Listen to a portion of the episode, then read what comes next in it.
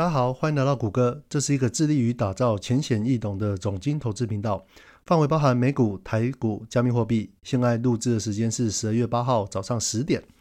那我们准备好了就开始吧。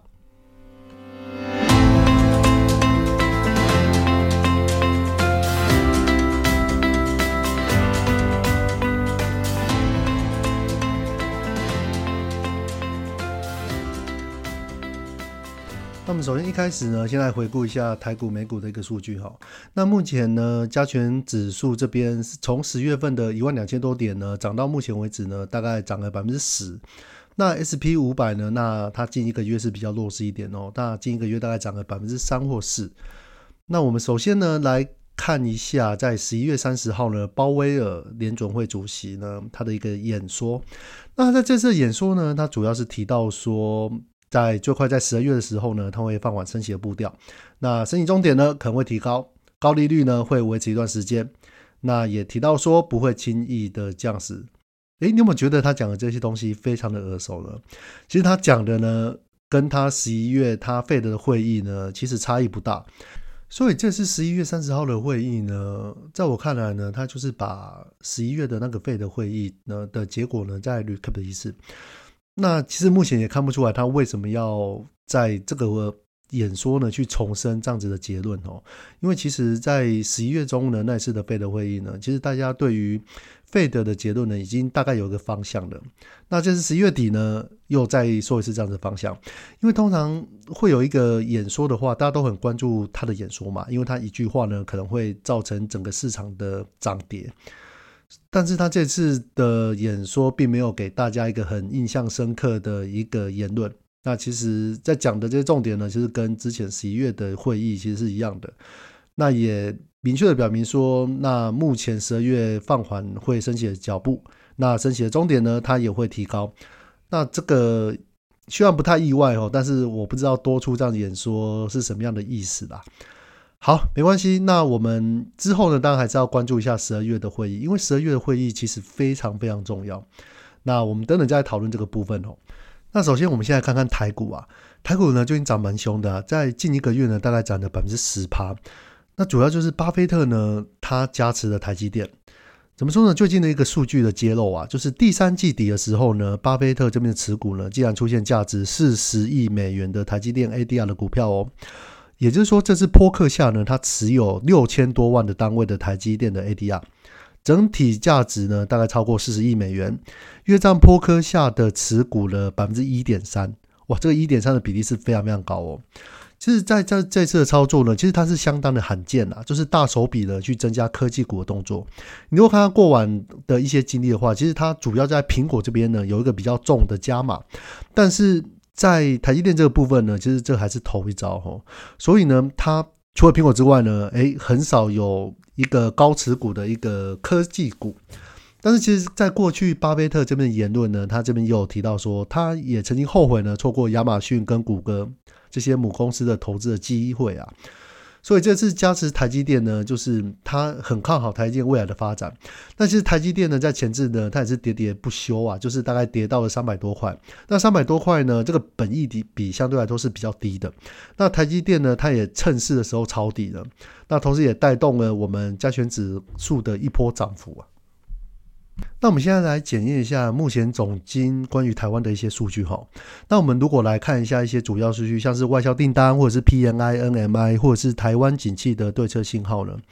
其实目前的台湾的状况呢，其实并不是很好，因为台湾主要是一个制造业出口的国家。但是光看这些状况的话呢，其实显示台股呢仍然在疲软中。那虽然近期呢有巴菲特这样子的加持呢，那让台股有一个明显的涨幅啊，但是目前的基本面方面还不是说看起来太好。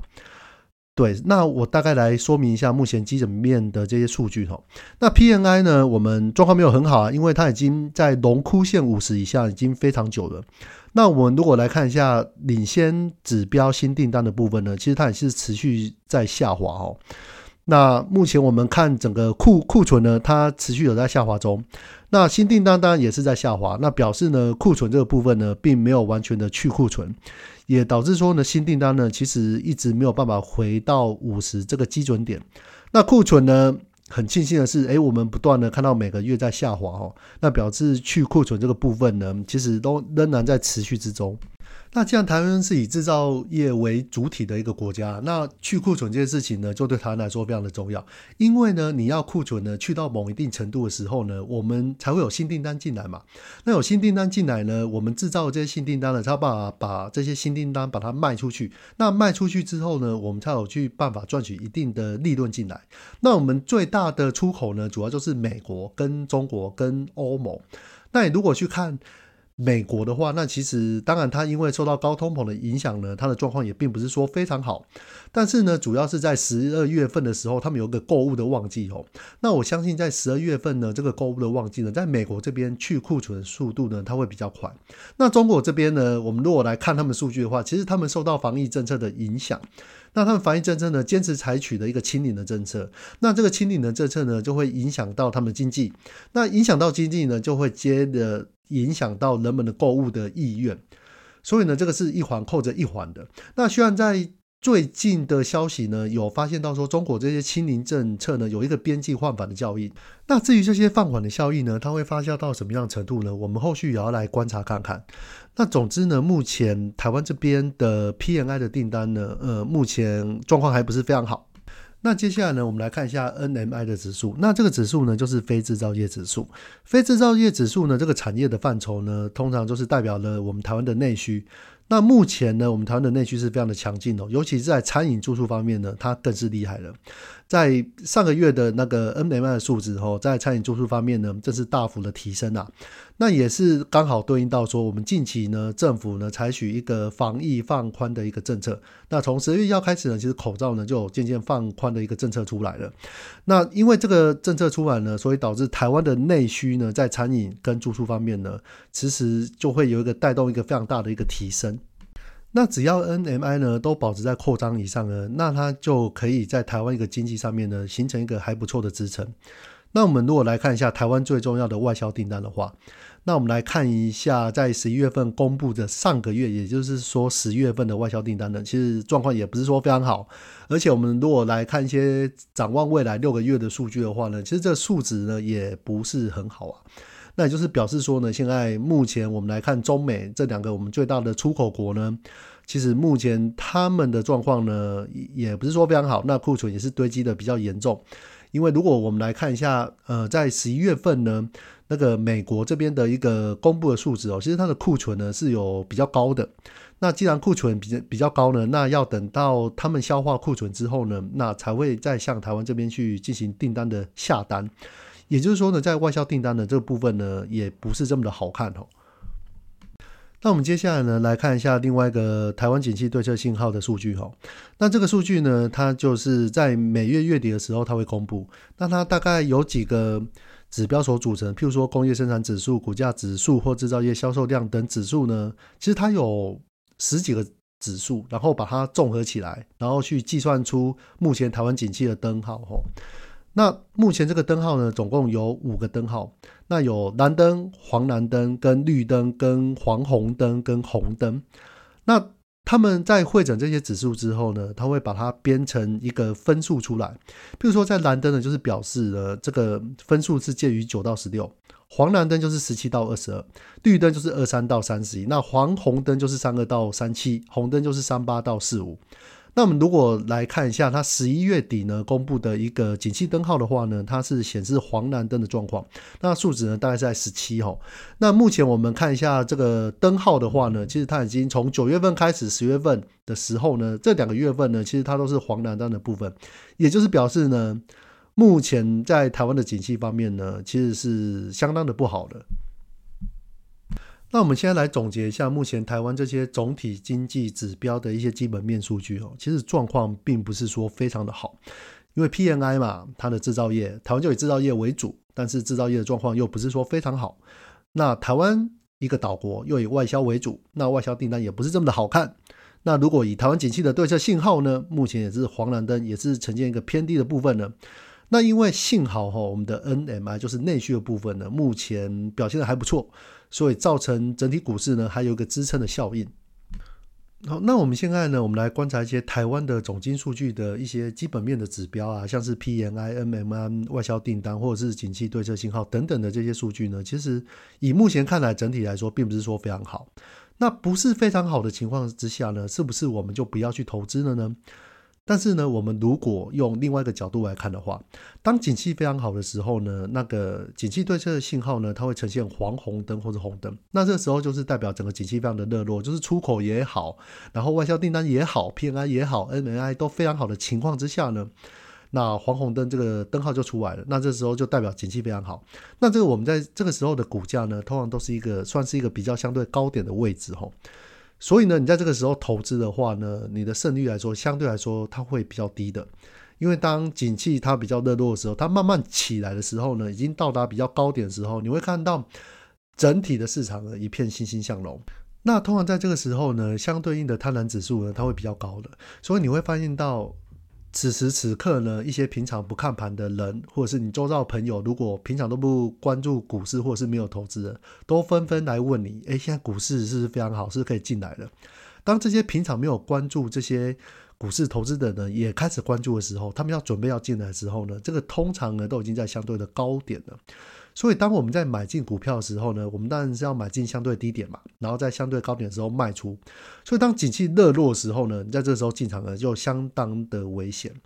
但是呢，我们如果在看此时时刻呢，其实这个时候呢，景气是非常的不好的。像 PNI 状况也没有很好，N M I 的状况还不错，但是订单不好看，景气对这信号也不好看。在这个时候呢，我们如果来以长远来看呢，这个时候的股市呢，或许就是相对的低点的。那我们现在的问题来了，那现在如果说是相对应的低点的话，那会不会这个低点会再低呢？结果买了之后，它又被套牢。那如果有什么黑天鹅事件出来的话呢，它会不会又更低？那我觉得，你如果是长期相信台湾在未来的状况的话，它是会起来的。譬如说台湾的制造业，它可能在未来的一年、两年后呢，它会起来的话，以整个时间把它拉长来看的话，它如果会起来的话，那相对应来说，现在呢它就是一个低点。但是呢，你如果是看衰台湾的未来，譬如说台湾的制造业，那未来可能不是很好的话，甚至会开始呈现趋缓的现象，或者是很多国家呢，他们相关的制造业又比台湾强势，然后台湾的很多产业呢取代性又非常高的话，你不看好未来的情况，那确实未来是会有持续降低的可能性的。所以。我认为在这个投资方面呢，其实没有人可以说得准，因为如果可以说得准的话，那我就直接去贷款 all in 不就好了吗？重点是因为事实上并不是这样，所以呢，我们在投资这个部分的时候呢，其实它就是一个几率的问题而已，就是在未来上涨的几率高或是低，譬如说现在是相对于低点。那如果是相对低点的话，那台湾在未来展望又是好的时候。譬如说，台湾是以半导体产业为主轴，那目前在全世界呢都很缺晶片的状况之下呢，那目前在台湾的半导体产业呢，还是在未来呢几年之内还有维持一个相当大的一个优势。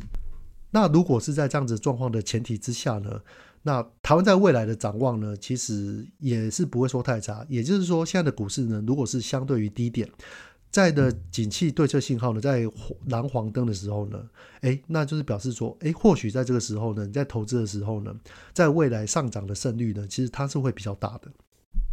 那这边可以顺道带一下呢，一个简单的台湾投资的方式呢，就是一个台湾景气对策的投资方法。那这个方法呢，它主要的主轴就是根据台湾景气对策信号，就是每月月底公布的。那如果是蓝灯或是黄蓝灯的时候呢，你就进场买。那如果是黄红灯或是红灯的时候，你就开始出场了，开始卖。那这是之前有人提出来的一个方法哦。那你如果去看这边的话，你如果要使用这个投资方式的话，以过往的历史来说的话，诶，这样子确实报酬是还不错的。所以你如果相信呢，台湾的未来呢还是有可期待性的话呢，那因为台湾是制造业，所以它会有一个经济循环在。那以景气循环呢，那出现。蓝灯或是黄蓝灯的时候呢，相对就是一个景气的低点。那景气的低点呢，对应到股价，它也相对应的是一个加权指数的相对低点。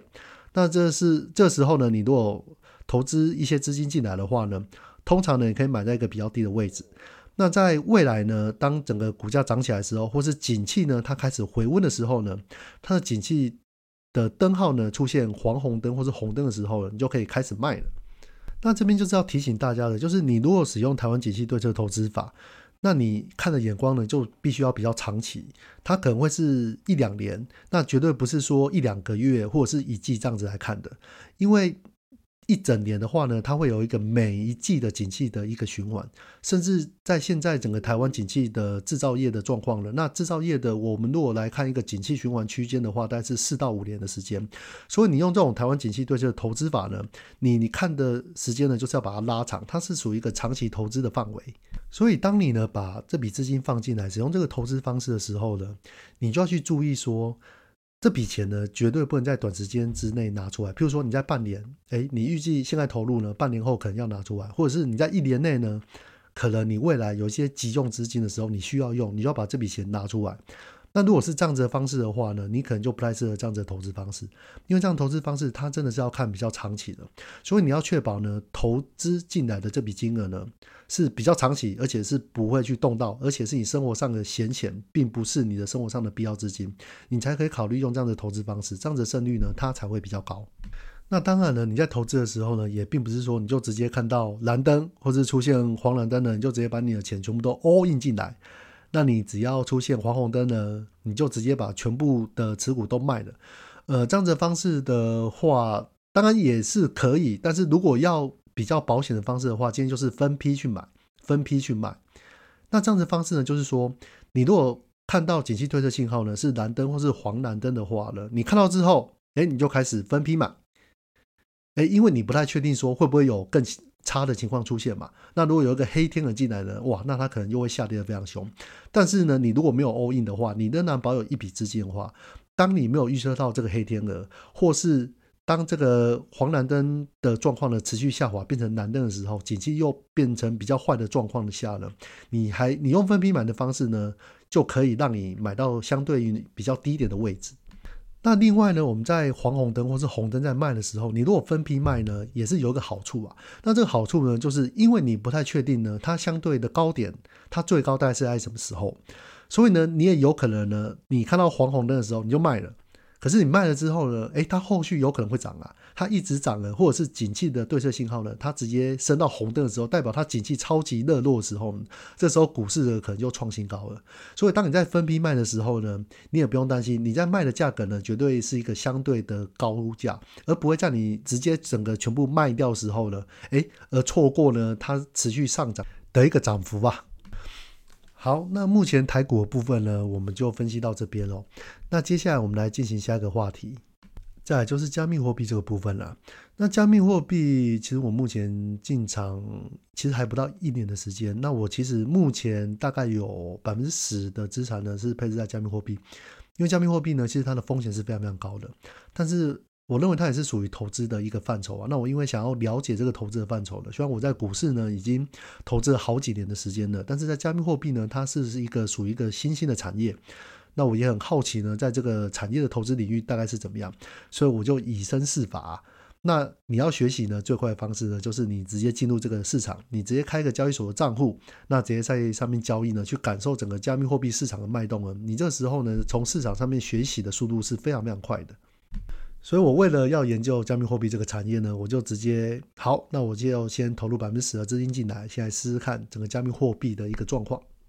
结果今年呢，好死不死呢，就碰到了很多黑天鹅的事件啊，都在今年的时候发生的。譬如说 Luna 的暴跌，然后譬如说 FTX 的暴雷事件呢，那 FTX 的暴雷事件呢，到目前为止呢，其实好像都还没有停止啊。那导致很多一些交易所呢，也开始陆续的暴雷啊。那像是呢，香港加密货币交易所 AX。跟加密借贷机构呢，BlockFi 呢相继陷入危机啊。那 AX 呢副总裁离职啊。那在前阵子呢，AX 的官方呢其实尚未正式透露内部的问题的详细内容跟严重性。那他之前呢就以钱包更新为理由呢来关闭一些官网的功能，就是跟他说，哎，我呢现在钱包在更新中了，所以会造成没有办法提币的问题呢。殊不知呢，他可能就只是在拖延时间而已。那目前呢，就是用户啊，其实都陷入恐慌啊，而且社群还传出呢，其实 A X 的合伙人呢，Viter 苏，也就是苏伟义，他卷款绕跑了。那结果去问客服呢，客服他也回应说，那你们要做好最坏打算，等消息哦。那就让用户呢，其实这个平台呢，即将要倒闭了。那其实最近呢，用户在 AX 的钱呢也都提不出来了。那我看其实应该是还蛮惨的啦。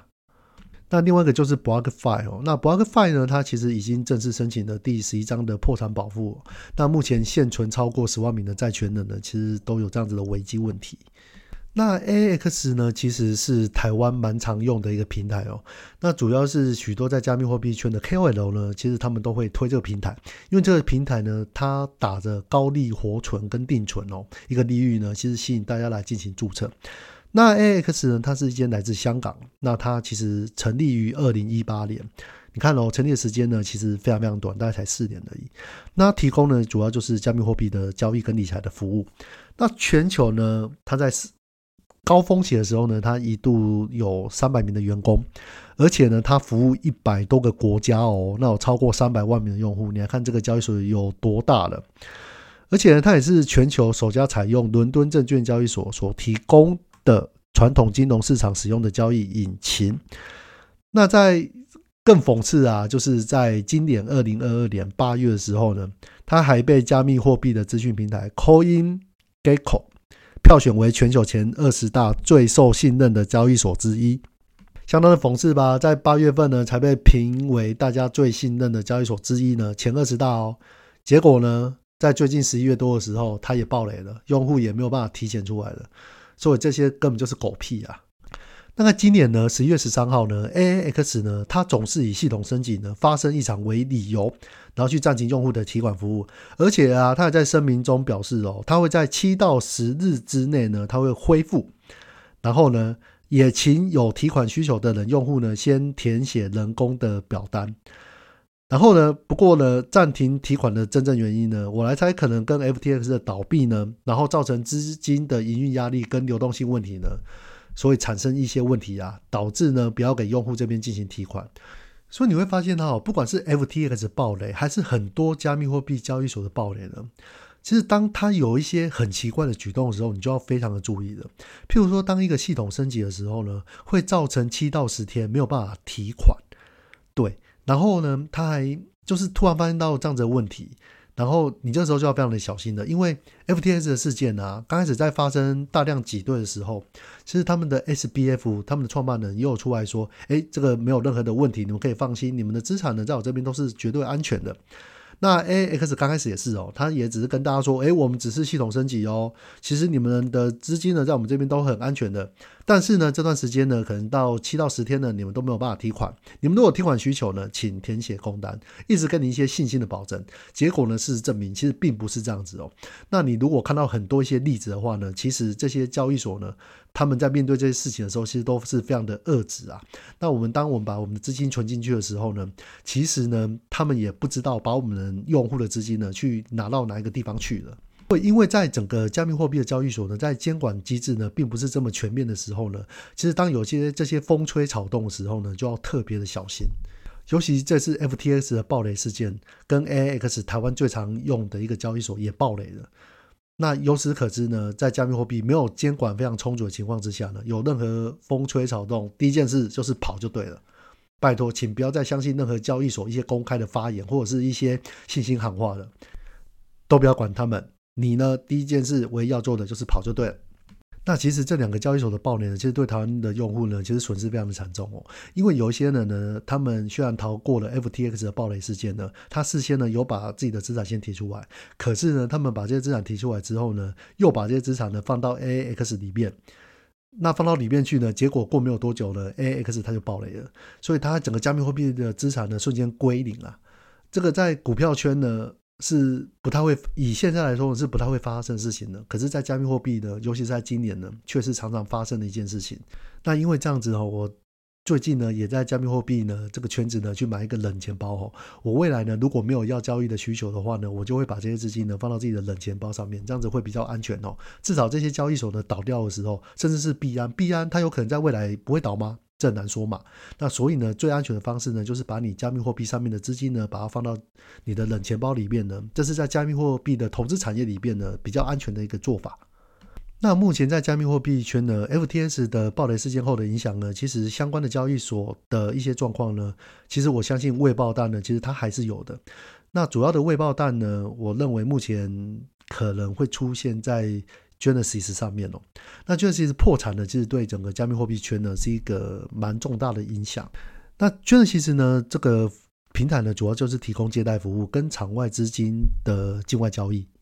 那其实 Genesis 呢，它的母公司叫 DCG。那 DCG 旗下呢，其实有两个的事业哈，一个就是灰度基金，一个就是 Genesis。那其实有没有觉得这个好像跟 FTX 的 Alameda 跟 FTX 交易好像有点有点类似的样子哦？那你看一下，那整个时间轴哦，就是在十一月十号的时候呢，Genesis 呢，他就说他在 FTS 有存有一点七五亿美元。那也就是说，FTS 倒闭之后，哎，他可能这个一点七五亿美元呢，会没有办法拿出来哦。